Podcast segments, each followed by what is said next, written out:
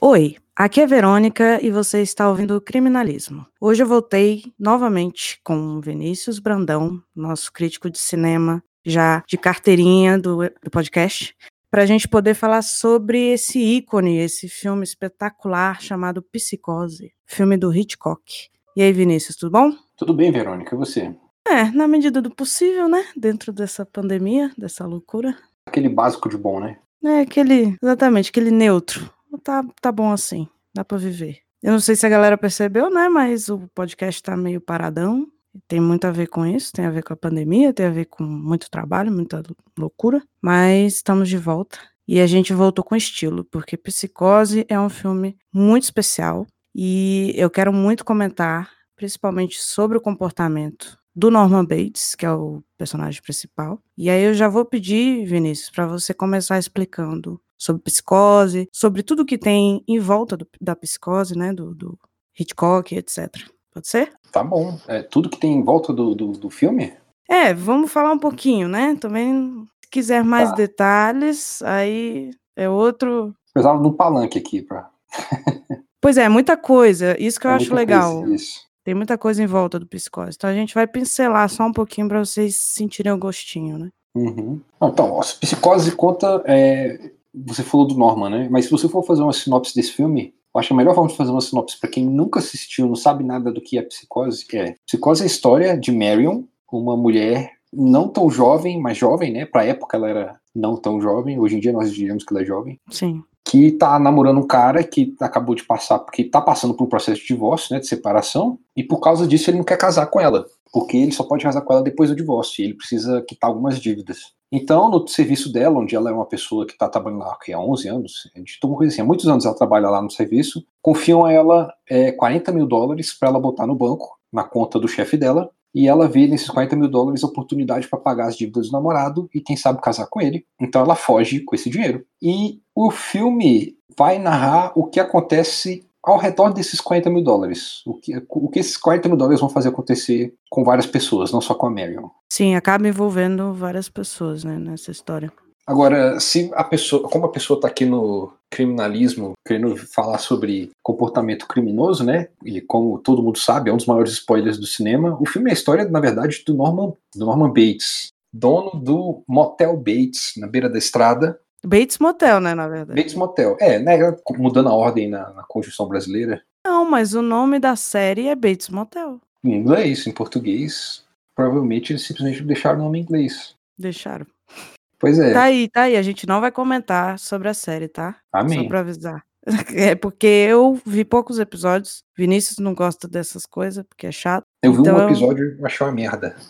Eu também não gostei muito não, mas eu ainda tenho uma ideia de insistir, sabe? Porque muita gente fala, tal, não sei o quê. Uhum. Mas como a gente não viu, a gente não vai comentar. Então certo. a gente vai focar no psicose e nas continuações. Isso. O que acontece é que a Marion, no meio do caminho, tem, encontra com o Norman nesse motel onde ela vai passar a noite. E o Norman faz um discurso sobre a vida dele que faz ela perceber que ela tem que voltar e devolver o dinheiro. Mas, antes dela voltar a devolver o dinheiro, a grande revelação do filme é que tem um assassino no motel, provavelmente a mãe do Norman, e ele e a mãe do Norman mata Marion. Isso que é o, o mais louco, né? Ele constrói toda uma história para o filme que você acha que vai levar para um caminho e vai para outro completamente diferente.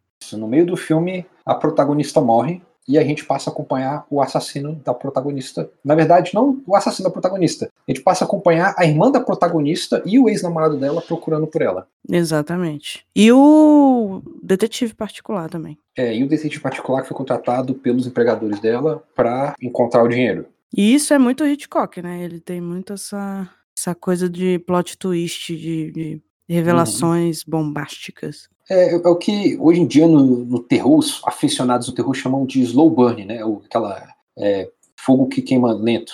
Que é você vai assistindo um filme de um gênero e de repente ele vira um filme de terror. Mas porque você estava gostando de uma série de personagens que tinham seus problemas, quando o terror começa a cair sobre eles, você fica um pouquinho mais triste e mais preocupado com eles. Hum, entendi. Você fica mais envolvido porque teve uma construção do personagem antes. Isso. Uhum.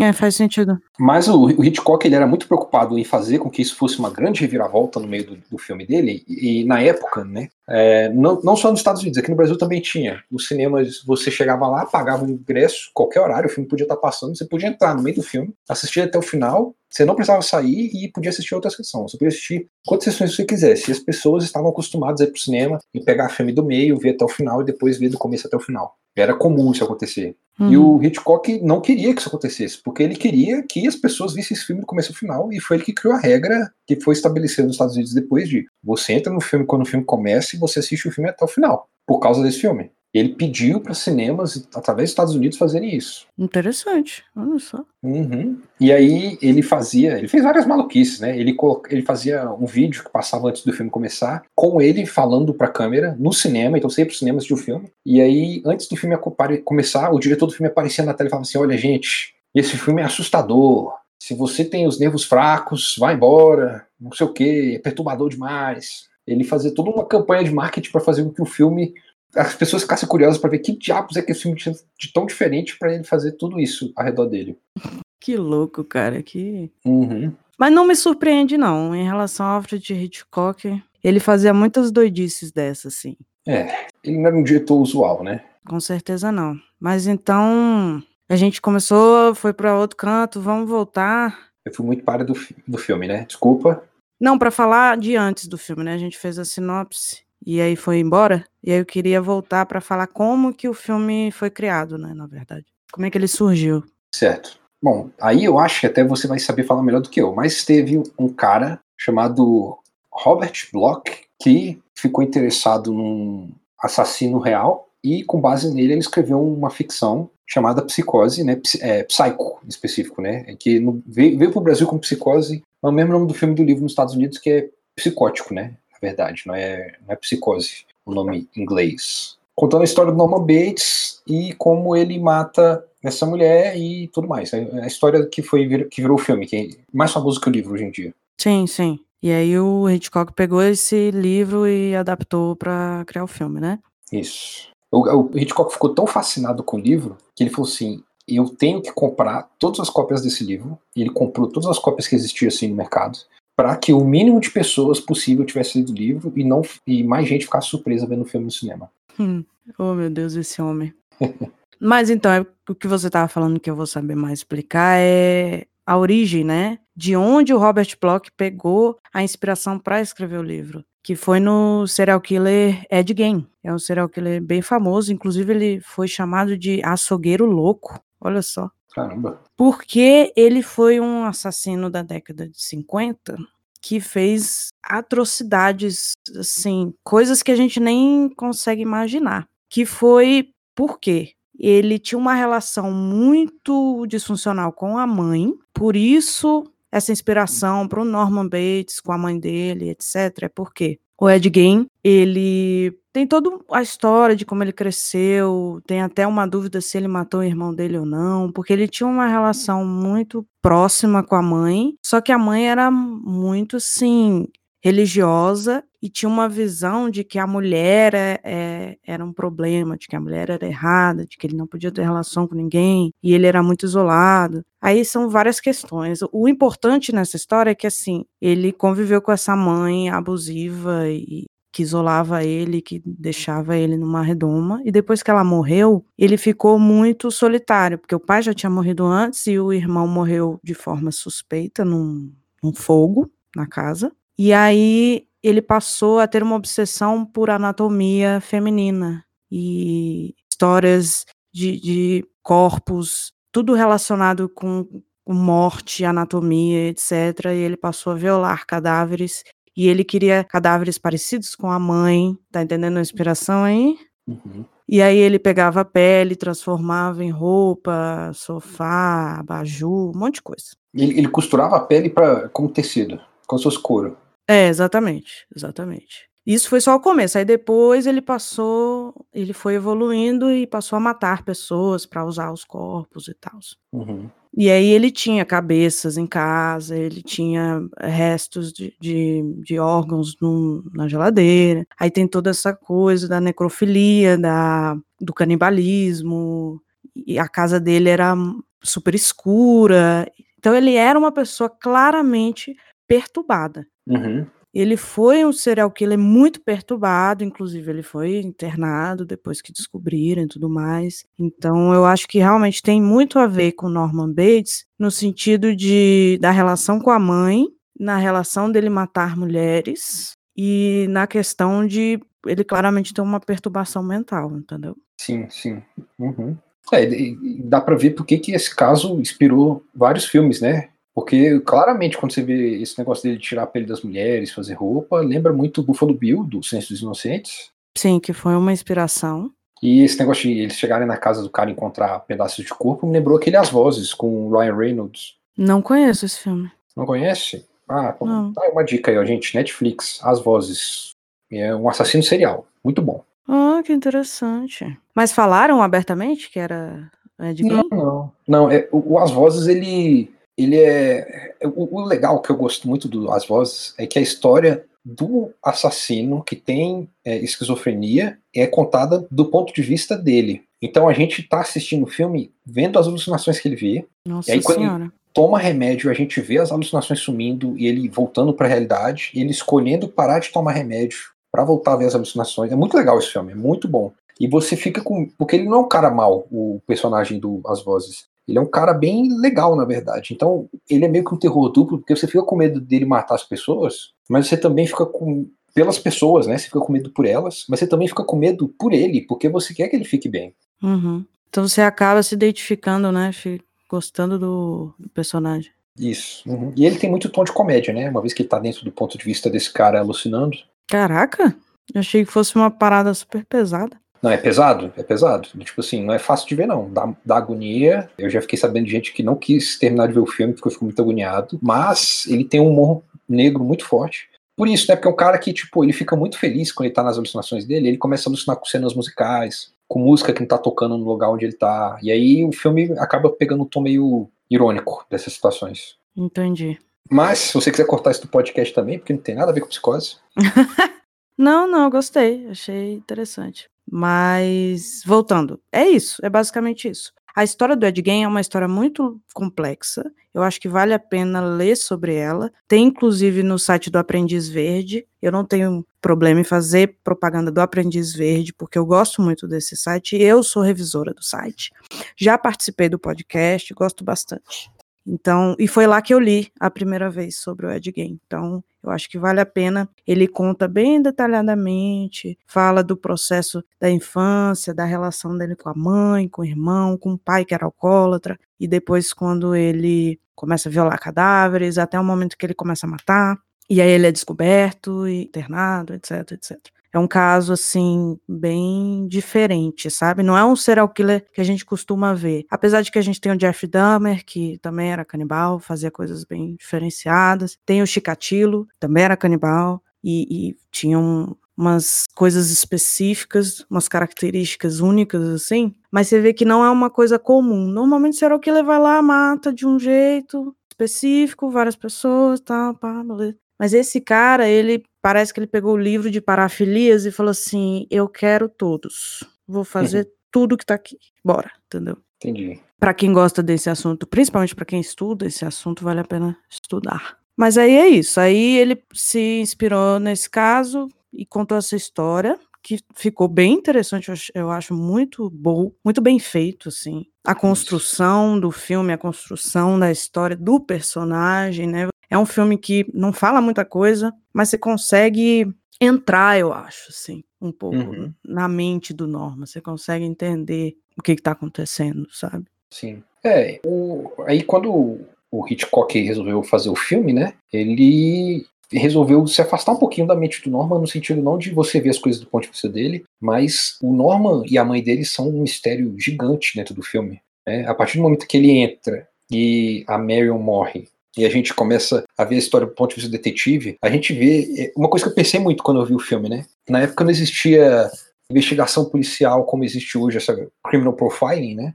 Sim. Então, quando as pessoas vão pensar em motivos para o Norman ter matado ela, porque eles descobrem rápido que ele provavelmente fez alguma coisa com ela, todos pensam a mesma coisa. Ah, é o dinheiro. Ele tá querendo fugir com ela e abandonar a mãe. É uma coisa desse tipo, que todo mundo pensa. Pensando nos motivos mais banais e, e assim, no raciocínio mais claro e, digamos assim, entre aspas, normal, né? Mais comum. Mais padrão. Mas na verdade o Norman tinha uma, uma disfunção cerebral ali, né? Ele tinha uma patologia cerebral que fazia ele pensar completamente diferente. Ele nunca fica sabendo do dinheiro até o final do filme. Ele não fica, em momento nem... Não, ele, ele sabe quando a irmã e o ex-namorado voltam. Só nesse momento que ele descobre uhum. que tem o dinheiro. Quando ele já matou a, a, a Marion, já matou o investigador e tal. Uhum. E aí o que, que o Hitchcock faz? Ele conta a história do ponto de vista do investigação do dinheiro roubado. Começa com o dinheiro é a, o que atrai a Marion a roubar. A Marion foge com o dinheiro. A gente consegue ver ela contando quantos mil dólares ela vai gastando enquanto ela foge.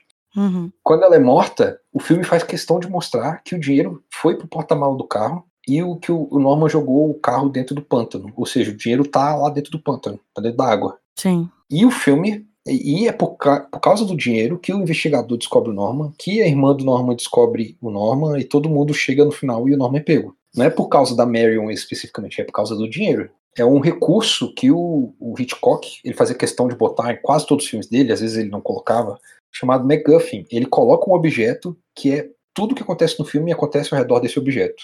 E aí, no caso, o MacGuffin desse filme são os 40 mil dólares. Por que, que é esse nome? Não sei. Ele, tipo, inventou um nome irlandês qualquer lá e botou pra, pra ser as coisas que ele gostava de botar nos filmes dele. Hum, ok. Aí o, muita gente pega isso por causa dele, né? O Spielberg fez a Arca Perdida porque a Arca Perdida é o MacGuffin daquele filme. E ele falou, eu quero o MacGuffin porque é isso que vai fazer com que a gente saiba o que tá acontecendo no filme. Uhum. Interessante. Mas a, a, a, irmã dela não vai pela irmã? Pela Marion? Então, a irmã vai pela, pela Marion. Mas a irmã nunca teria descoberto Norma se não fosse investigador procurando dinheiro. Hum, é, faz sentido. Ela não teria, né, feito o que ele fez. Isso. Entendi. Mas aí, explica um pouquinho o, o Hitchcock. Você falou já, né, que o Hitchcock pegou adaptação, fez. Isso.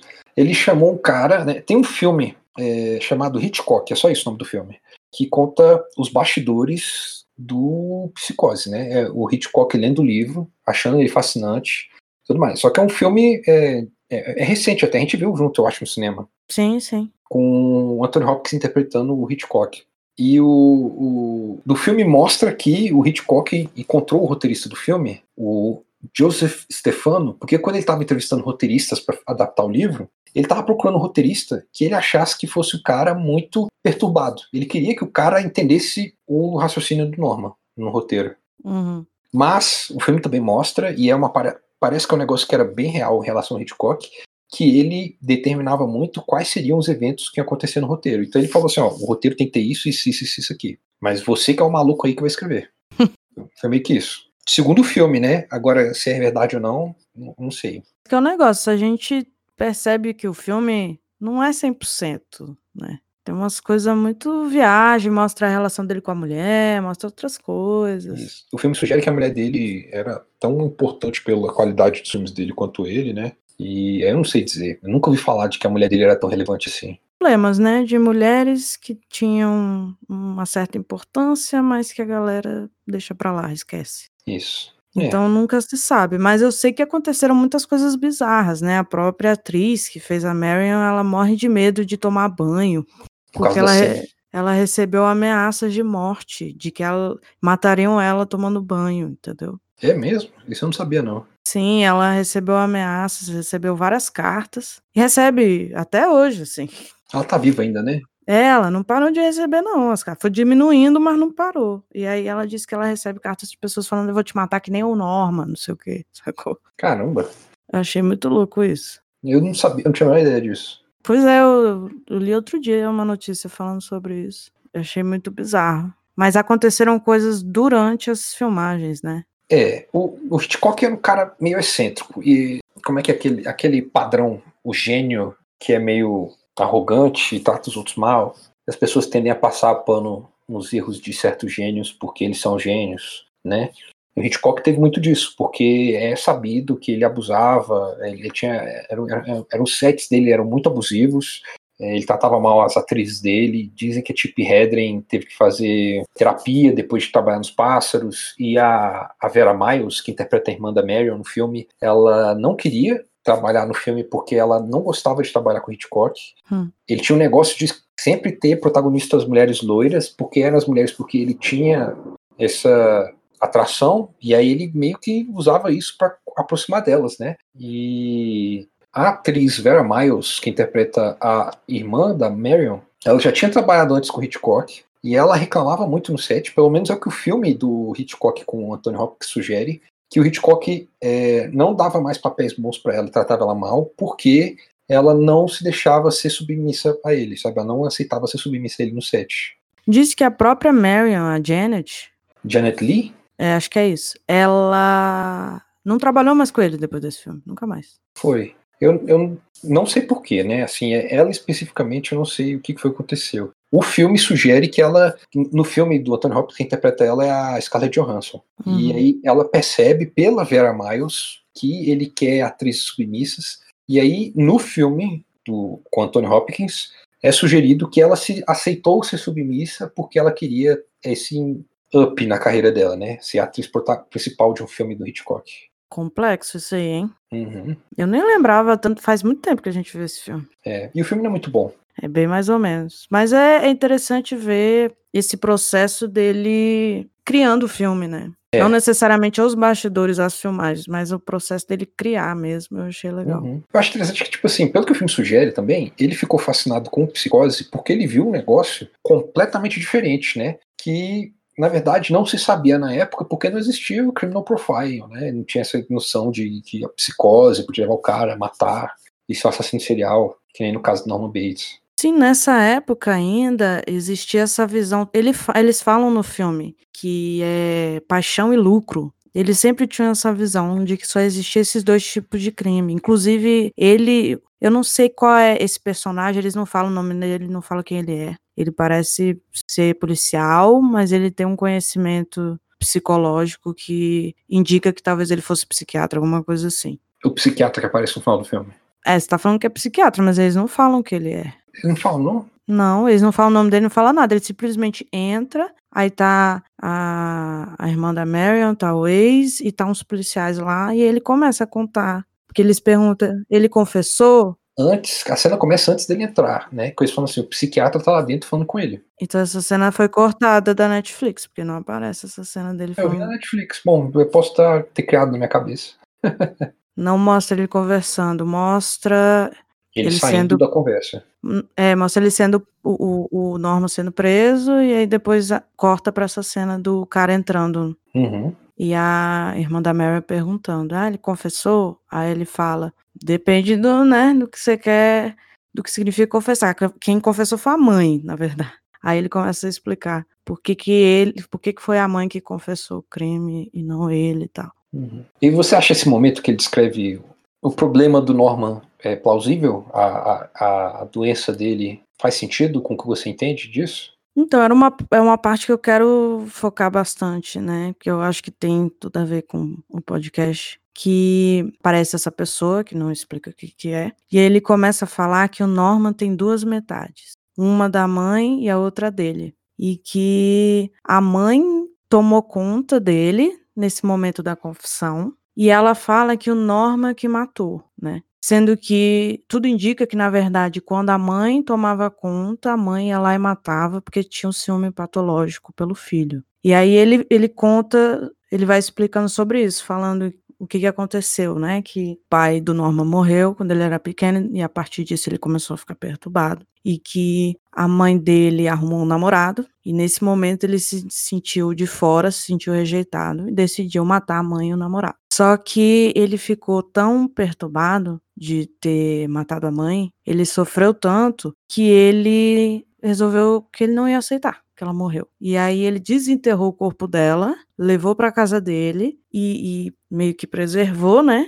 Tentou preservar o máximo possível. Só que isso não foi suficiente, porque era só um corpo. E aí então ele resolveu tomar a identidade dela. Então ele passou a imitar a voz dela, passou a imitar a conversa, o jeito, tudo, passou a emular como se ele estivesse conversando com ela, ao ponto de se vestir e usar uma peruca e, e se sentir como ela. E aí, nessa perturbação, ele acabou criando essa segunda identidade. Isso é o que o cara fala, né? Uhum. E aí. Fala. Hum, Não, é porque tinha um negócio que ele tinha uma, uma fascinação com a mãe, né? E quando a mãe começou a ter interesse em outra pessoa que não ele, ele ficou com ciúmes, matou a mãe. E na mente perturbada dele, como ele amava demais a mãe, a mãe tinha que ter ciúmes dele da mesma forma. Por isso que toda vez que ele sentia atração por qualquer mulher, a personalidade da mãe, que sentia esse ciúme que ele achava que ela tinha que sentir, queria que essas mulheres morressem. Sim, exatamente. Porque ele tinha isso, na verdade. Ele tinha esse ciúme patológico pela mãe.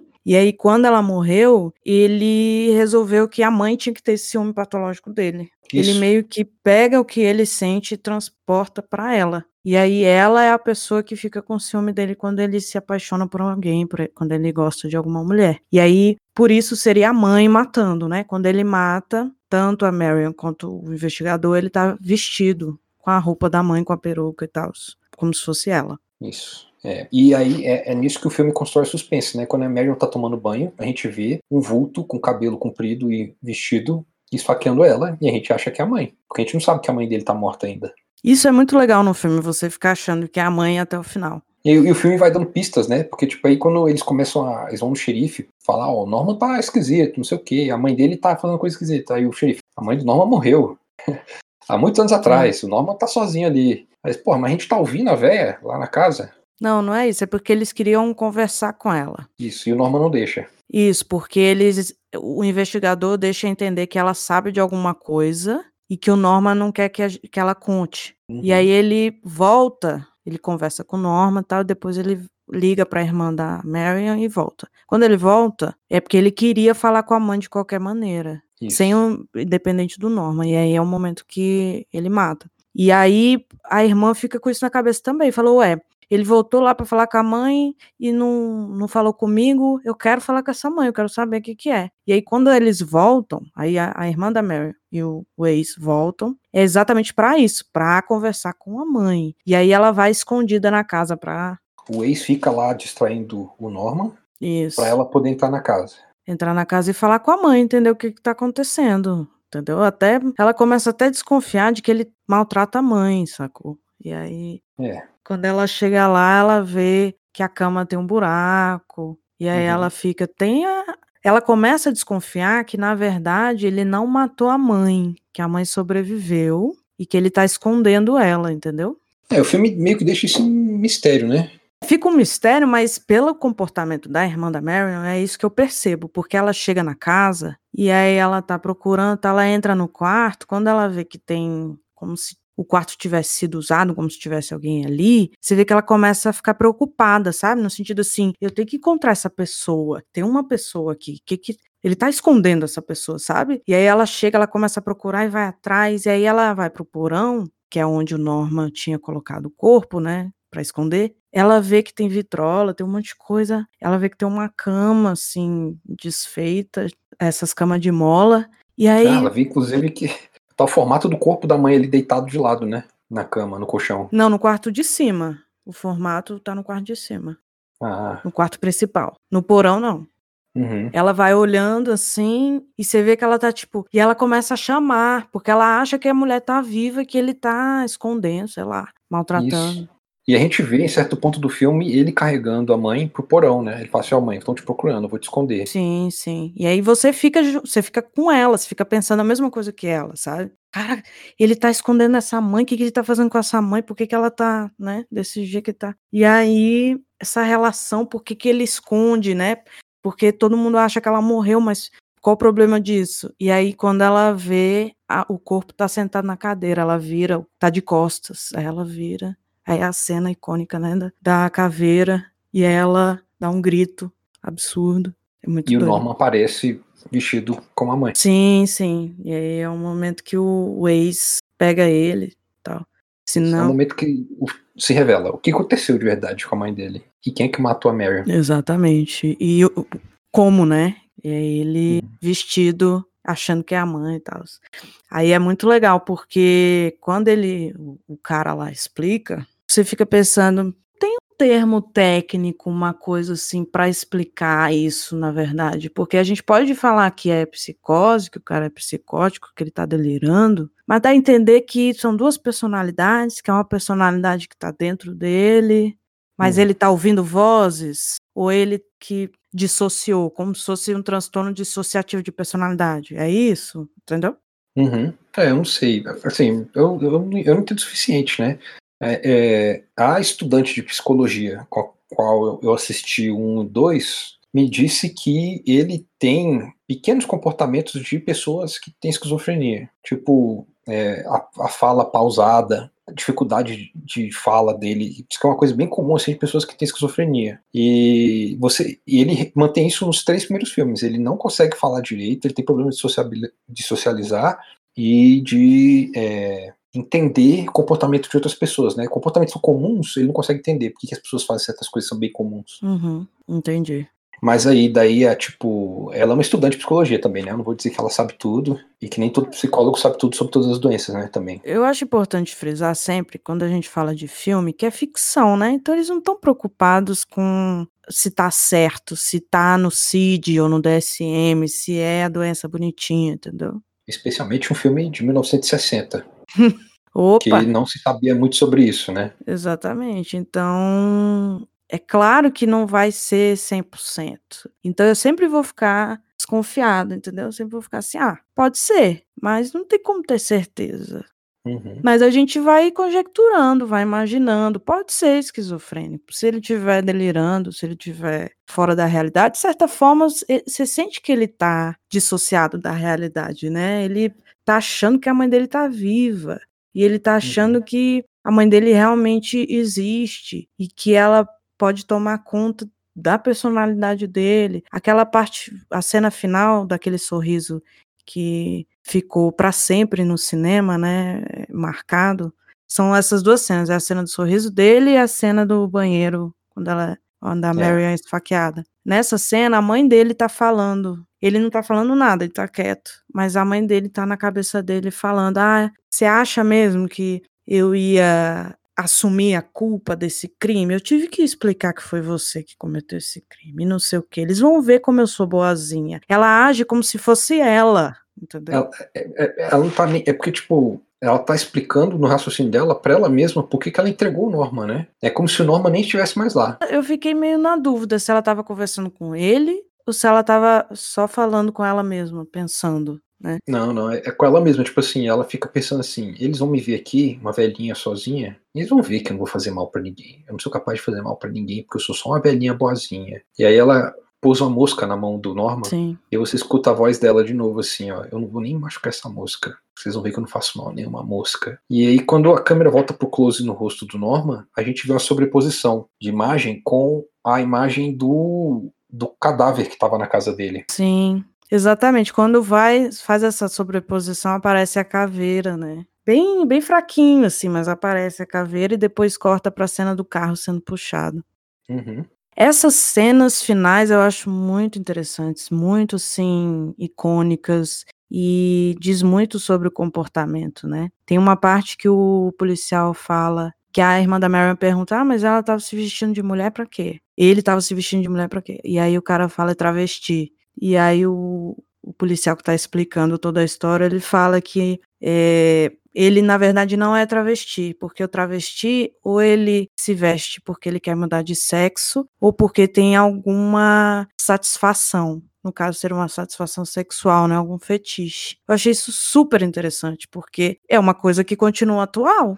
Uhum. Sim, eu fiquei impressionado quando o cara explicando no final do filme parecia tão atual e tanta coisa que as pessoas erram nesse filme são porque o filme é na década de 60. Sim, mas mesmo na década de 60 eu fiquei impressionada com o conhecimento deles, entendeu? Sobre o tema. Eu achava uhum. que eles seriam muito mais ignorantes. Eles iam ficar, ah, ele tá maluco, tá achando que é a mãe dele, perdeu a noção. Não, o cara explica de uma forma humana, sabe? De uma forma humanizada. Ele fala: não, é porque ele foi rejeitado, porque ele se sentiu tão mal de ter matado a mãe que ele resolveu. É uma coisa muito, assim, analisada, sabe? Isso, é isso mesmo. É tipo, É, é, é. Eu, eu tô querendo dizer, tipo assim, todo mundo tá naquele negócio da explicação que você falou que na época era ou era paixão ou era dinheiro, né? E aí vem o cara e ele dá uma explicação que é tão atual ainda hoje. É tipo, é um choque, sabe? Quase no, no discurso que o filme tava fazendo até então. Sim, eu fiquei bem chocada. Eu fiquei, nossa, esse cara, cara é bom. Mas ele fala que é paixão, né? Que ele matou por paixão, porque pergunta, e o dinheiro? Ele, não, foi pro carro. Você vê que as pessoas ficam fixadas, né, nessa, negócio, nessa coisa do dinheiro. Como é que ele não pegou o dinheiro? O que, que foi uhum. feito com o dinheiro? É, é uma coisa que eu vi um livro é, de investigação policial que eu vi. Investigação policial não, um romance policial, né? Uhum. Ficção, para deixar claro, por isso provavelmente está errado. Mas o, o investigador no livro sempre fala assim: as pessoas tendem a procurar o um motivo para encontrar o assassino e não pensam na oportunidade. A maioria das vezes que a pessoa mata alguém foi porque ocorreu a oportunidade tinha um motivo antes, mas normalmente é porque teve oportunidade além do motivo. Então ele, ele, tenta procurar a oportunidade ao invés do motivo primeiro. A oportunidade de cumprir o motivo, né? Isso. Isso, exatamente. E aí no caso do, do, do filme, eu tava achando interessante isso, que todo mundo tava o tempo inteiro, assim, não, o Norman deve ter matado ela porque ele queria o dinheiro. Ele tava apaixonado por ela, apaixonado por ele, queriam fugir juntos. E eu fiquei tipo, não, velho. Respira. Exatamente. Quando ele fala que é paixão ou lucro, e nesse caso é paixão, eu fiquei pensando, que tipo de paixão que ele quer dizer? Ele tinha paixão pela mulher e a mãe ficou com ciúme, e aí a paixão da mãe pelo filho fez com que a mãe matasse a mulher. Aí eu fiquei pensando, não, não tem nada de paixão nessa história. Na verdade, é um subterfúgio para que ele mate, entendeu? No hum. caso do investigador, ele matou para não ser descoberto. É bem Mas claro isso. Tava com a roupa da mãe, no caso, indicando que ele estava na personalidade dela. Sim, mas é porque a única pessoa que mata é a mãe. Ele não mata, ele só coberta o crime. Então, é como se a mãe percebesse o perigo do cara e matasse ele pra, pra não ser descoberta, nem ele nem o filho, entendeu? De uma forma para proteger o filho também, de certa forma. Então, hum. fica bem claro que esse é um crime de oportunidade, pra, mas também para se proteger. Isso acontece Isso, um caso muito. detetive, né? Isso, um caso do detetive. Isso acontece muito, inclusive com serial killers. Às vezes você vai ver as pessoas que ele matou e pensa, não, mas esse aqui, essa pessoa aqui não tem nada a ver com modus operandi, uhum. não tem nada a ver com nada. É porque estava muitas vezes, não vou dizer sempre, mas muitas vezes acontece porque ele estava para ser descoberto, porque aconteceu alguma coisa que saiu do controle e aí teve que matar essa pessoa, entendeu? Isso acontece. E aí, no caso da Marion, e eles dão a entender que tem mais duas mulheres desaparecidas, tem mais a ver com ele usar o ciúme da mãe como subterfúgio para satisfazer a vontade de matar mulheres, entendeu? Hum. É isso que eu entendi pelo final do filme, quando ele fala que tem mais duas desaparecidas. Então, no caso, ele é um serial killer. O, o, cara que entrevista ele pergunta, né? Tem algumas mulheres que sumiram por aqui? O cara fala, tem pelo menos duas. Ele fala, provavelmente você vai encontrar elas no mesmo lugar que a Marion estiver, né? Ele fala um negócio assim. Cara, será que foi cortado? A versão da Netflix é cortada? Assistindo a Netflix. Tem isso. Alguém fala alguma coisa desse tipo. tipo Não, tem. Ele fala. O cara, o cara que explica toda essa história, ele conta isso. Ele pergunta: tem pessoas desaparecidas? Aí o cara fala: duas. Aí ele fala: mulheres? Sim. Aí ele fala: então talvez você encontre ela no mesmo lugar, no mesmo pântano. Entendeu? Ah, é, é isso mesmo, então fala. Não tem conversa do Norman. Não aparece o Norman ah, não, conversando não. com o cara. Isso não aparece, não. não. Mas sim, aparece isso. Aí eu fiquei pensando, cara, o cara é um serial killer, claramente. Serial killer de uhum. mulheres. E ele, de certa forma, tem essa questão do ódio, né, com a mulher, tem a coisa da mãe não deixar, é como se a mãe tivesse perturbando a cabeça dele, entendeu? Você não pode ficar com ninguém, você não vai ficar com ninguém, então elas vão morrer, entendeu? É. Aí já é chamando, né? Eu não quero essa vadia aqui, manda ela embora. Isso, porque ele chama a Marion para jantar na casa dele e ela fala que não, ela não aceita. Uhum. E aí ele leva o jantar para ela, que a mãe fala e fica com ódio, fala mal da mulher, né? Que ela nem viu na princípio. Isso. E é, é interessante também, é porque, tipo, ela não precisa ver a mulher porque o Norman viu, no caso, né? Sim. E porque o Norman sentiu atração pela Marion, automaticamente pra mãe ela é uma vadia. Sim. E isso tem muito a ver com o Ed Gein. A mãe do Ed Gein tinha isso. Ele achava que nenhuma mulher prestava e que não podia ter mulher nenhuma, não sei o que. Tem, tem essa relação. Uhum. Mas é isso, aí eu fiquei impressionada com o discurso do cara, achei bem interessante. A gente descobre que o Norman é um serial killer e aí acaba o filme dessa forma. Ele foi condenado e foi para um hospital psiquiátrico a princípio. Isso. É, eles ficam falando que ele tá fingindo pra não ir preso, né? Um negócio desse. Alguém fala isso? Ou eu tô confundindo com outro filme? Hum, agora eu não tô lembrada, acho que não. Acho Ah, que, eu tô confundindo com outro filme. acho que eles só perguntam alguma coisa sobre. Uhum. Porque a, a irmã da Marion fala assim, mas ele matou? Aí ele fala assim, não. E aí explica que, na verdade, não foi ele, foi a mãe. No corpo dele, usando o corpo dele, como se fosse isso, né? A mãe dentro do Uhum. corpo dele. E aí depois ela fala, mas a minha irmã tá morta? Ele fala assim, assim como o investigador. Mas eu não lembro de ninguém duvidando, não. Uhum. Eu acho que ele fala de uma forma que você não consegue nem discutir. Ele Você não consegue com nem- com uma calma, né? É, e você fica tipo, mas eh, não faz sentido, mas você falou de uma forma que eu não tenho nem como refutar. É, eu queria ver aquele cara fazendo uma palestra, sabe? Ele falou com tanta calma que você fica preso na palavra dele. É muito bom. Ele tem uma oratória Uhum. muito boa, ele falou muito bem. Mas a o roteiro também é muito bom, né?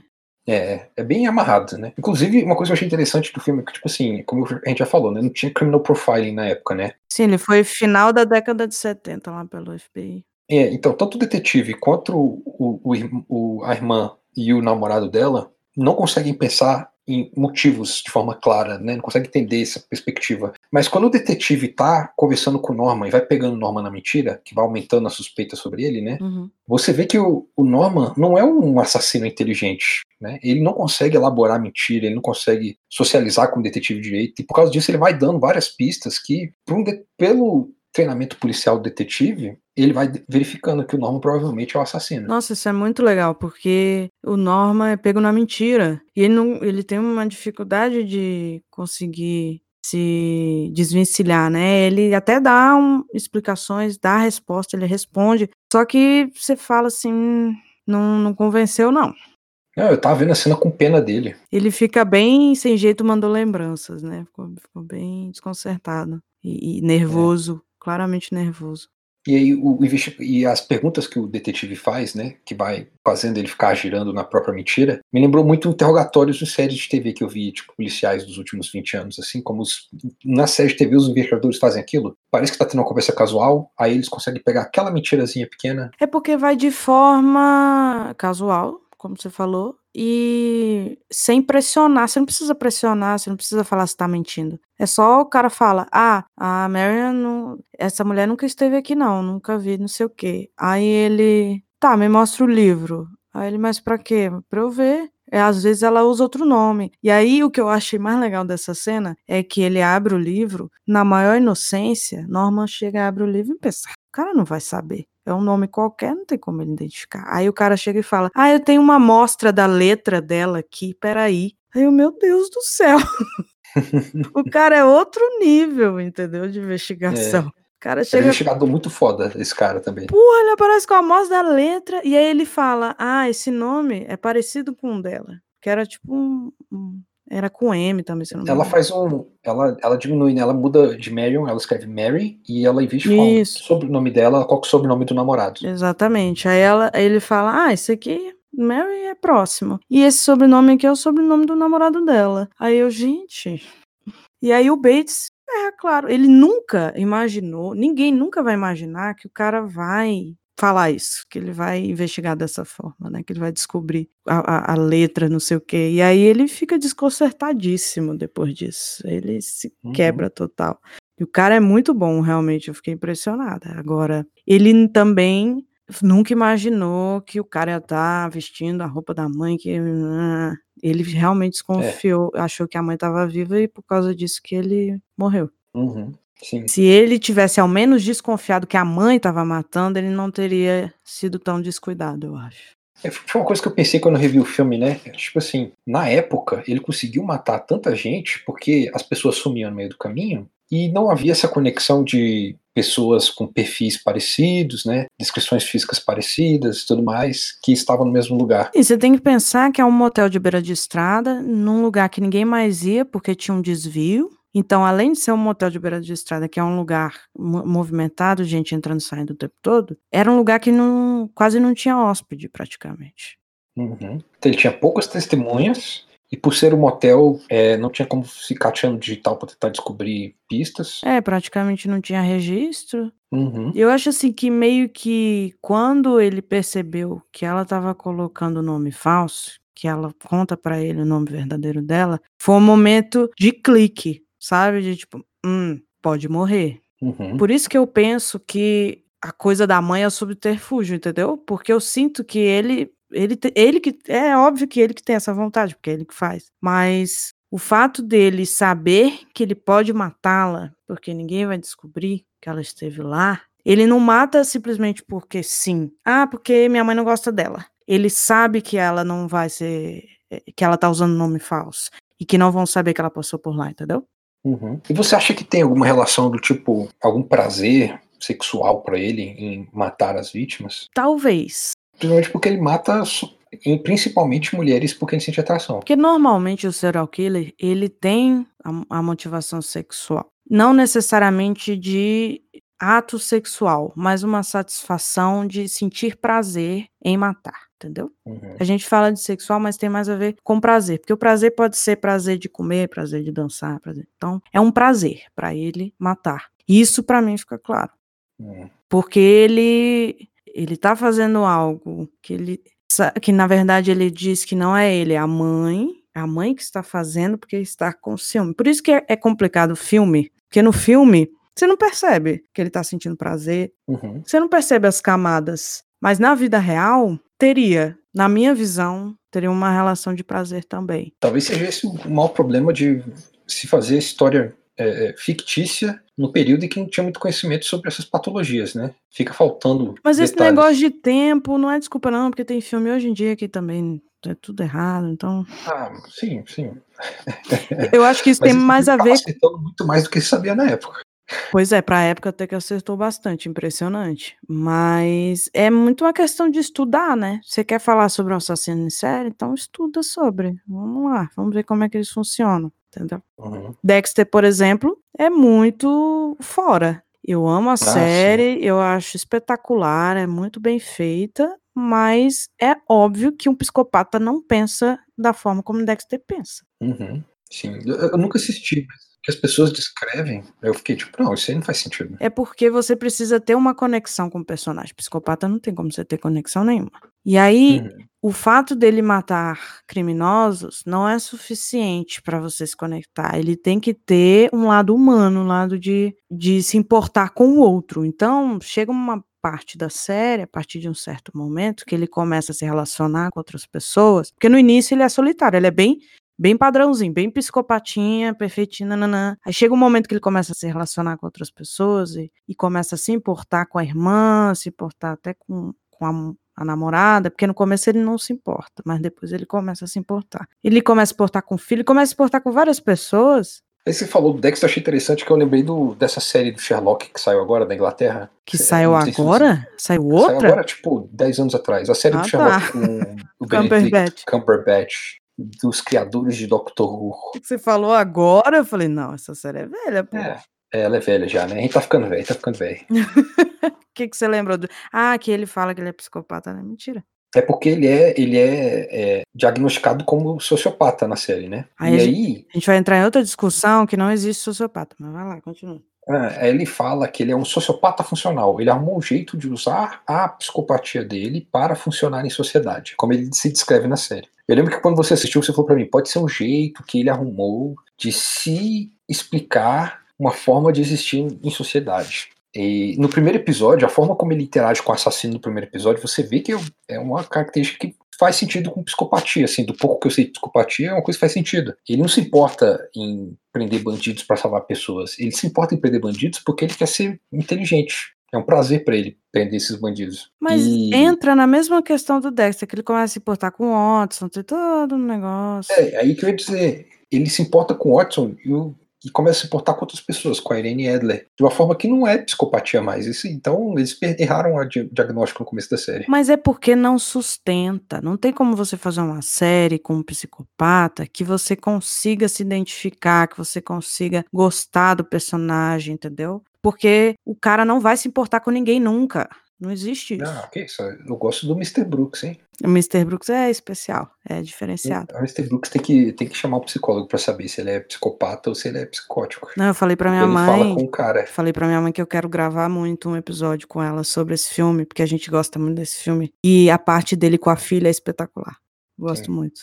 Tem um negócio que é hereditário, né? A questão dele. Exatamente. Eu acho. E ele se importa com a filha ou ele se importa em não quebrar o legado dele, né? Tem essas, eu tenho essas dúvidas com o Mr. Brooks. Não vou dar spoiler do episódio. Você ouça o episódio com a minha mãe e a gente conversa. eu quero muito gravar esse episódio. Esse filme, velho, é um espetáculo. E ele tem. Ele é mais. Pra mim, tem mais a ver. Ele chega mais próximo da psicopatia pura, digamos assim. Porque o Mr. Brooks, ele é extremamente simpático, eu acho. Eu não consigo não torcer por ele. Mas aí é a coisa do, do carisma, né? O psicopata precisa ser carismático. Uhum. Entendeu? Ouvintes, pra quem não tá entendendo, é um filme chamado Identidade Secreta, é isso o nome do filme? Instinto Secreto. Instinto Secreto. Tem no Prime Video. É, como é o nome do ator? Kevin Costner. Kevin Costner. Excelente. O, o, elenco é fenomenal. O elenco do filme é extraordinário. É depois de 2000, não é esse filme? É, eu não sei dizer. É depois de 2000. É. Mas eu acho que é pro final de dois, dos 2000, assim, pra começo de 2010. É, é muito bom. Eu gosto muito desse esse filme espetacular. Sério, sensacional.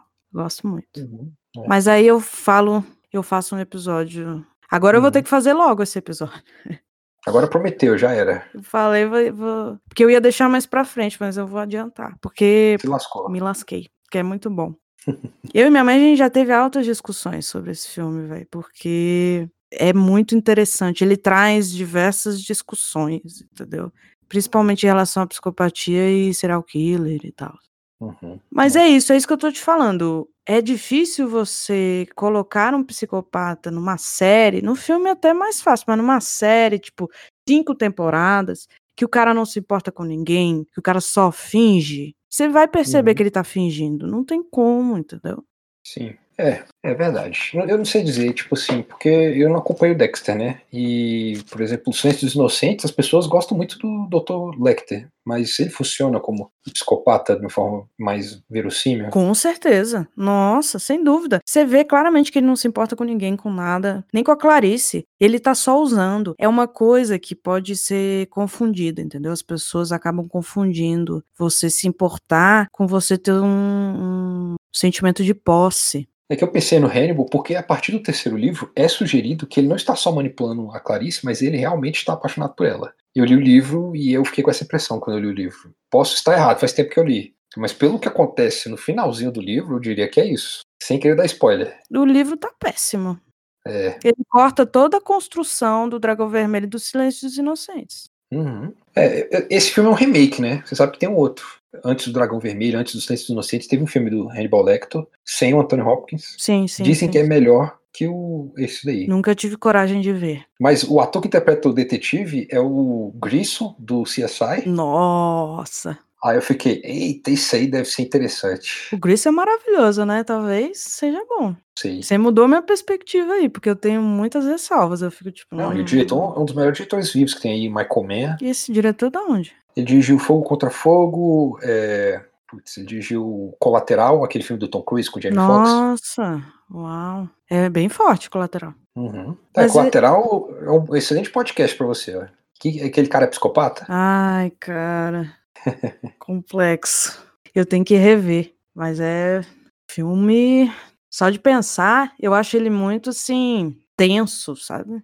É, ele é um filme de suspense com tensão muito forte. Você fica muito tenso o filme inteiro. Ele lembra um pouco psicose, né? Ele pega alguns, alguns ganchos assim de psicose. É um cara que tá sendo controlado por um assassino, e aí tem um policial que tá investigando. Sim, sim. De certa forma. Mas estrutura, não é o mesmo tipo de assassino, não é uma loira com dinheiro. Mas dá pra ver a conexão, do jeito que você falou. Uhum, sim. Mas é isso, aí a gente falou um monte de coisa e acabou não falando das continuações. É. Eu não vou dizer que assisti o 2, 3, 4 à toa, porque eu me diverti assistindo os três. Hum, Até o 4, que é péssimo, eu me diverti assistindo. se, diver- se divertiu cada um da sua forma, né? É, porque o 2 é realmente bom. Eu gostei do 2, de verdade. Psicose 2. Eu recomendo para as pessoas que estão aí assistindo, ouvindo, assistam Psicose 2. Então fala, fala um pouquinho sem, sem dar spoiler pra galera se Então interessar. tá. Vou dar uma pequena aulinha de história do cinema aqui, pode? Pode. É americano? Então tá. Psicose foi feito em 1960.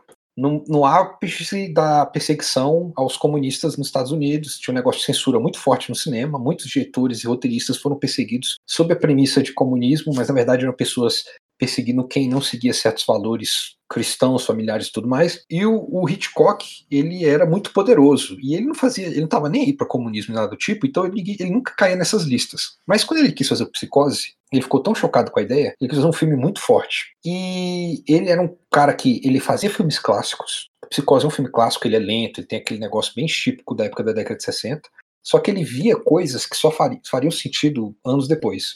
No caso do Psicose, ele acabou fazendo, sem querer, o primeiro slasher. Você pode explicar o que é o slasher, Verônica? Eu acho que você sabe o que é. Ah, eu sei porque você me explicou, né? é um filme com um assassino que normalmente usa um instrumento cortante. Isso. Não necessariamente o assassino vivo, ele pode ser o Fred Krueger que morreu também, ou o Chuck que encarnou um boneco. Mas eles continuam caçando gente para deslacerar as pessoas. É, o importante é dilacerar a galera, né? É, o negócio é que na década de 60 era inconcebível fazer um filme desse, porque esse pessoal que consumia, que, que fazia essa censura, nunca ia aceitar uma cena com corte na tela. O, Psicose deu polêmica até porque tem uma cena de uma privada dando descarga. Pra você ter noção do, do nível da censura daquela época. Meu Deus do céu. Quase não foi para os cinemas por causa dessa cena dessa privada dando descarga. Isso aí é só ela, ela botando papel, né, e dando descarga. Isso, é, isso é cena aí mesmo. E é importante, é importante pro filme essa cena. Ele fez questão de que essa cena estivesse no filme para provocar os caras da censura, o Hitchcock. Pra você ter Hum. noção do quanto esse filme estava transgredindo certos valores da época. Meu O Deus. que acontece é que, tipo, aí passou a década de 60, década de 70, 83, quando o segundo filme foi lançado, a gente já,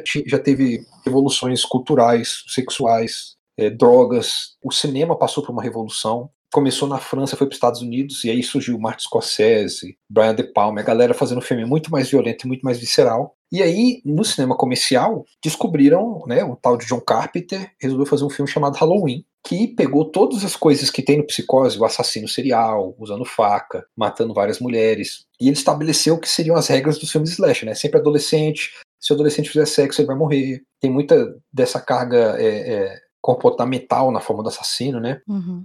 Que depois foi também pro Jason, que depois foi pro Fred Krueger, pro Chuck, e pra todos os outros que você vai encontrar. Pânico, tem muito disso também. E aí, quando chegou no Psicose 2, o Psicose 2 é um filme slasher, abertamente slasher. Hum, interessante. E qual que é a trama do Psicose 2? 23 anos depois que o Norman foi preso, ele está, entre aspas, curado, ele recebe alta, sai do tratamento dele, volta para o motel, agora é, com supervisão, supervisão distante do psicólogo, né, que tratou dele no, do psiquiatra que tratou dele no hospital, Uhum. e é, enquanto ele tá lá, ele começa a ver coisas, tipo notas de uma mãe falando com ele. Começam a aparecer pessoas no, no, no motel que lembram das vítimas dele. E ele começa a receber ligações de uma mãe, tipo, mas a mãe dele morreu. E ele sabe que a mãe dele morreu. Dessa vez ele sabe, ele fala, minha mãe morreu. Quem é que tá ligando pra mim? Ao mesmo tempo, ele começa a se envolver com uma garçonete do lugar onde ele começa a trabalhar. E pessoas começam a aparecer mortas. Aí fica a dúvida, é o Norman que tá matando essas pessoas? O Norman começa a agir tipo assim, olha, se for eu que tô matando, eu quero ir pro hospital logo de cara. Não quero ficar aqui. Uhum. Então quem é que tá matando essas pessoas? Tem um mistério, eu não vou falar o final, tem uma reviravolta. Eu não vou dizer que a reviravolta. As reviravoltas são inteligentes até a ultimazinha. A ultimazinha reviravolta eu não gosto. Mas, no geral, quem está matando e por que está matando eu gosto muito. Uhum. E o filme termina. Eu não vou. Eu não queria dar o. Eu, eu- eu não vou dar o final do filme, mas para explicar o terceiro, tem que falar o final do segundo. Eu, eu explico então a sinopse do terceiro? Hum, então é melhor não. Fala só o que que tem de interessante no terceiro. Certo, então o segundo eu gosto. Ele, e como ele é um slasher, ele realmente mostra aquelas cenas da faca entrando na pessoa e tudo mais. Tem uma morte que é tipo assim, quem gosta de filmes de terror com essas mortes super é, explícitas, tem uma morte nesse filme que eu aplaudi de tanto que eu ri dela. Mas é trash? É, não, é, não é trash, não. Tem uma, tem uma morte que é trash. Que é tipo premonição, sabe? Ninguém tentou matar o cara e de repente o cara morreu. Uhum, Mas essa outra não, ela é feita só pra ser tipo, olha só que morte violenta. entendi. Então é uma coisa que lembra mesmo Halloween, esses filmes Isso. slasher. E esse filme é extremamente respeitoso com psicose. Ele repete ângulos do Psicose, ele usa as músicas nos mesmos lugares do Psicose, ele repete fotografia, e como Psicose é preto e branco, né, ele faz com que a fotografia tenha cores com contrastes muito fortes para é, replicar os contrastes do preto e do branco, Uhum. no preto e branco do Psicose. Então, o 2 é um filme que é muito respeitoso, tem ideias muito legais, e ele meio que faz o que, que o Hitchcock teria feito na década de 80, que seria mostrar mesmo a carne, a faca entrando e cortando as pessoas. Entendi. Interessante. Dá vontade de ver. E ele é um filme típico década de 80, extremamente colorido, cheio de contraste, aquelas cores bem fortes, porque na época era a época do videotape, e o videotape fazia as, as cores ficarem super saturadas, e as pessoas replicavam isso no cinema. E a mesma coisa com o 3. O 3 tem esse mesmo negócio, cores fortes, super saturadas e tudo mais. Só que quem dirigiu o 3 foi o Anthony Perkins. E quando termina o 3, você percebe Explica muito que o Anthony Perkins é o É o Norman ator. Bates. que faz Norman Bates. É. Quem dirigiu o 2 é um diretor que eu gosto muito, chamado Richard Franklin. É um australiano. Ele tem uns filmes australianos bem legais. Eu recomendo assim. é- ele é parte de um movimento de filmes de terror australianos.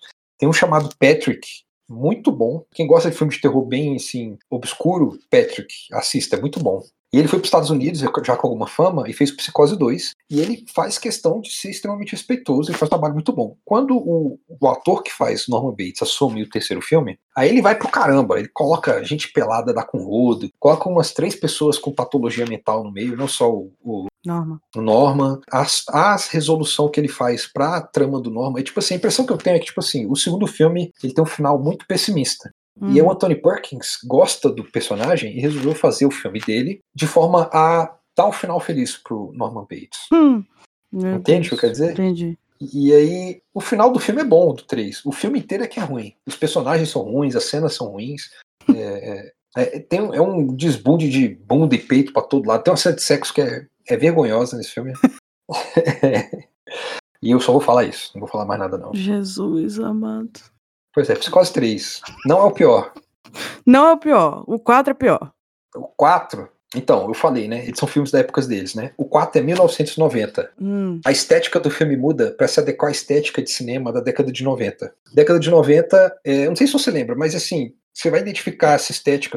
Vendo esse filme, você vai lembrar de coisas, até como. Você vai ver o filme, você vai ver que é um filme da década de 90. Cores de roupas muito fortes, ambientes sem é, aderir, sem decoração, muito close-up, tipo, uma câmera com grande angular, com, focada na cara da pessoa. Qual que é a história do quarto filme? Norman Bates está curado mais uma vez, entre aspas, casou com uma enfermeira do hospital psiquiátrico onde ele estava internado, e ela ajuda a cuidar dele, e tem um programa de rádio. A história do, do- do filme começa no programa de rádio. É um programa de rádio que trata de assassinos, pessoas que matam as mães.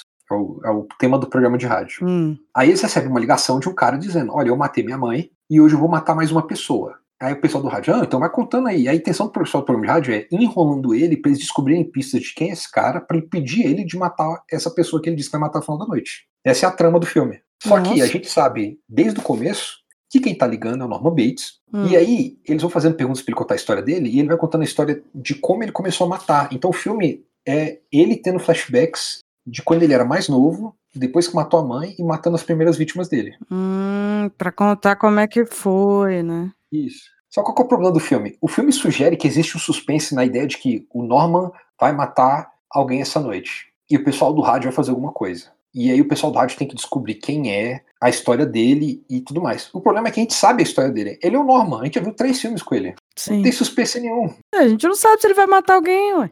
Ah, e aí, quando a gente descobre, lá no final do filme, quando ele explica quem ele vai matar e por que ele vai matar, aí você fica, porra, é sério isso aí, velho? Tipo, não faz o menor sentido com o Norman. Tipo, não é o Norman esse cara. É ruim. O quarto filme é assim, ó, é especial, cara. Tipo, é- é- é- ele é bom de ruim, sabe? Tipo, você tinha que estar bêbado pra assistir. É muito engraçado. Meu Deus do céu. Por outro velho. lado, mostra, tem partes do flashback que mostra ele convi- convivendo com a mãe antes dela morrer, viva ainda. Mostra ele matando a mãe, mostra ele matando o namorado da mãe. Hum, Mostra como é que era a relação dele com a mãe. E essa parte é tudo muito interessante. Só que quando tá contando essa parte, não tem uma história, não tem um começo, meio e fim. Você só tá vendo trechos que são interessantes do Norman. Uhum, entendi. Faz sentido. Que doideira.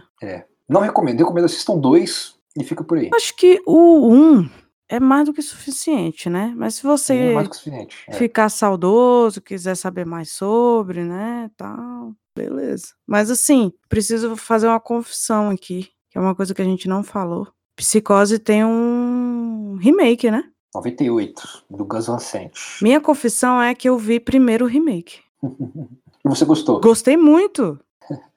Eu achei bem legal. Porque é o mesmo filme. A diferença é que é, um- é atual. É colorido. Era uma experiência do Gus Van Sant fazer com tecnologias atuais o filme take a take que o Hitchcock fez. É o mesmo filme com atores diferentes atual. É, é essa a impressão que eu tive quando eu assisti o original. Entendeu? Uhum. Mas realmente, a primeira vez que eu vi Psicose foi de 98, com aquele cara que é comediante, né? O Vince Vaughn. Vince Vaughn. Muito Uhum. doido Ele não é só comediante, não. Ele já fez uns filmes de ação, umas, comé umas comédias. Ele é mais conhecido pelas comédias, né? Ele é o cara de ação e ele vai ser um assassino serial no filme que vai sair agora. Só que é uma comédia. Ah, é, tá vendo? Tô te falando. Ele é um assassino serial que troca de corpo com uma menina que ia ser uma vítima dele. Aí agora o assassino tá aproveitando que tem que tá no corpo de uma mulher bonita pra atrair homens pra matar eles. Nossa. É isso, então eu vi o filme e eu gostei bastante. Você gostou do, do remake? Nunca assisti. Não acredito. Não, não é, que não acredite. Todo mundo fala tão mal do remake que eu não preciso assistir, né? Não, de verdade, assim, é óbvio que depois quando eu vi o original eu achei bem melhor, mas é bom, é a mesma história, é a mesma coisa. Na verdade, eu fiquei impressionado o elenco do filme, né? Que é o Vince Vaughn, a Anne Hesh, o William H. Macy, o, o cara que faz o Aragorn, antes dele ser o Aragorn, é claro. Sim. Hum. E a atriz que faz a irmã é uma atriz boa também, eu não tô lembrando quem que é. Ah, não lembro. Aí eu fiquei surpreso quando eu descobri que esse pessoal tava trabalhando nesse filme. Eu acho que eu vi esse filme próximo de quando ele lançou, viu? Deve ter sido 2000, provavelmente. Ele é de 98. Eu lembro dele passando no cinema. Não, não vi no cinema, não. Mas eu Mas eu assisti. vi, eu vi logo depois, então deve ter quase uns 20 anos aí que eu vi, então. É a Julian Moore, a irmã dele. A irmã da. da- Nossa, é me... no... que que elenco, hein? O elenco desse filme é extraordinário, cara. Caraca. Mas você não imagina essas pessoas nesses papéis. É, eu sei que tem. Parece que o Gus Van Sant fez algumas coisas, algumas experimentações. Tipo, o, o Anthony Hopkins foi impedido de colocar qualquer nudez da Marion na cena do esfaqueamento no banheiro, né? No filme, por causa da censura. Aí o Você Gus falou Van Sant. Anthony ele fez- Hopkins. Anthony Hopkins, desculpa, o, o Alfred Hitchcock foi impedido de mostrar qualquer tipo de nudez na cena do esfaqueamento no banheiro. Se você prestar atenção na cena, a gente nunca vê nádega, peito, nada. Mas ela tá pelada ali na cena, né? Sim. A atriz estava pelada, inclusive. E aí o Gus Van Sant fez os takes usando os mesmos enquadramentos, mas ele aproveitou que não tinha censura. Ele fez um take bem rápido do ânus da atriz no filme, no remake. Da bunda, do ânus. Do ânus, do orifício. Eu não lembro disso, não. Pois é, é difícil de ver, porque é muito rápido. Mas ele fez ali de propósito pra dizer, ei, burlamos a censura, Hitchcock. Tinha que ser Gus Van Sant, né? Oh, meu Deus. E ele virou um diretor bom depois. Mas ele é muito inconstante. Eu acho ele muito instável. Principalmente no filme lá do Last Days do, do Kurt Cobain, nossa senhora. Os filmes dele podem ser muito pesados, como podem ser. Não, não é pesado, é só ruim mesmo. É muito ruim. Muito, muito, muito ruim. Nossa, eu fiquei muito chateada, porque é um filme do Kurt Cobain, que tinha. Com Gus Van Sant, tinha tudo pra ser um ótimo filme, é muito ruim. Depois disso, eu comecei a perceber que não é tão bom assim, não. Entendi. Então é isso, eu recomendo o remake também, mas é óbvio que o original tem que ser visto primeiro e tem que ser valorizado sempre. Mas eu, eu acho que a gente falou tudo, né? A gente já tá aqui há mil horas. Tem mais alguma coisa pra falar? Acho que não. A gente falou bastante coisa. Eu acho que o, mais importante, que é contar a história, explicar o surgimento e a parte do comportamento do Norman, a gente conseguiu. Então, Uhum. missão cumprida. É, assistam Hitchcock com o Anthony Hopkins. Também muito bom. esse- Assim, muito bom, depende do ponto de vista. É bom pra quem tá interessado em saber os bastidores de psicose. Exatamente. Se você quiser ver os bastidores, vale a pena, mas é meio É um filme esquisito. muito divertido, é. Tem umas coisas meio esquisitas. Uhum. E as vozes na Netflix. As vozes, tá bom. Muito bom. Muitas recomendações, galera. Vai ter uma lista grande aí. Eu dei as duas últimas aqui, ó. Essas são as duas que eu dou. Talvez o Psicose 2, mas eu nem, nem recomendo tanto assim, não. Mas aí, se vocês quiserem que a gente fale mais de Hitchcock, de outros filmes, ele tem muitos filmes relacionados com crimes. Uhum. A carreira filmes... dele é quase tudo de crime, né? Exatamente. E ele é excelente, ele consegue construir uma história e construir personagens, inclusive os assassinos, de uma forma muito bem feita. É. Eu acho que tem um filme dele, aquele Frenesi. O assassino Sim. daquele filme é muito impressionante, eu acho. Extremamente elaborado, assim. Você percebe uhum. que o Hitchcock entende do assunto. Pra época, né? É bem impressionante mesmo. Eu gosto. Mas é isso então. Vamos finalizar. E aí eu peço que você, Vinícius, conte seus, suas redes sociais, onde que a gente pode te encontrar, bater um papo, perguntar sobre filmes. Então, minhas redes sociais, eu estou no Vina Underline Brandão no Instagram. É, minha, minha conta é trancada, mas eu aceito qualquer um. E eu, eu, eu tenho dois twitters. Um é o Onda Velha, arroba ah. Onda Velha, e o outro é o arroba Filmaníaco. O Filmaníaco é o que eu sou eu mesmo, normalmente, e o Onda Velha é do meu site, então onde eu mais faço divulgação das minhas coisas. Qual é o seu site? É o velhaonda.com, você pode chamar também aquela velha onda, você encontra no Google. É, a gente está focado agora em vídeo, toda semana tem um vídeo novo sobre cinema, sobre livros, sobre HQs, sobre games ou sobre séries de TV. Mundo do entretenimento. Isso, de forma geral, assim. No YouTube, né?